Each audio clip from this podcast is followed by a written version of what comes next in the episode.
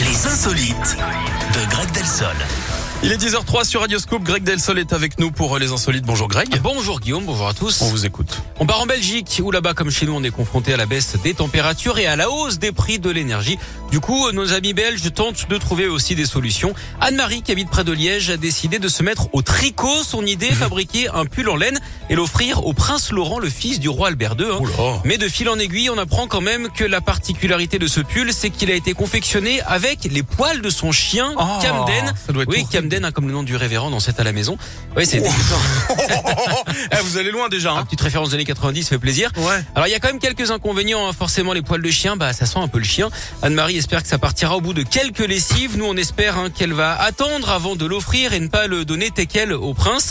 Oh, s'il vous plaît. D'ailleurs Guillaume, est-ce que vous savez Oui. quel est le seul chien qui aboie avec l'accent de Madrid Non. Un épagnol.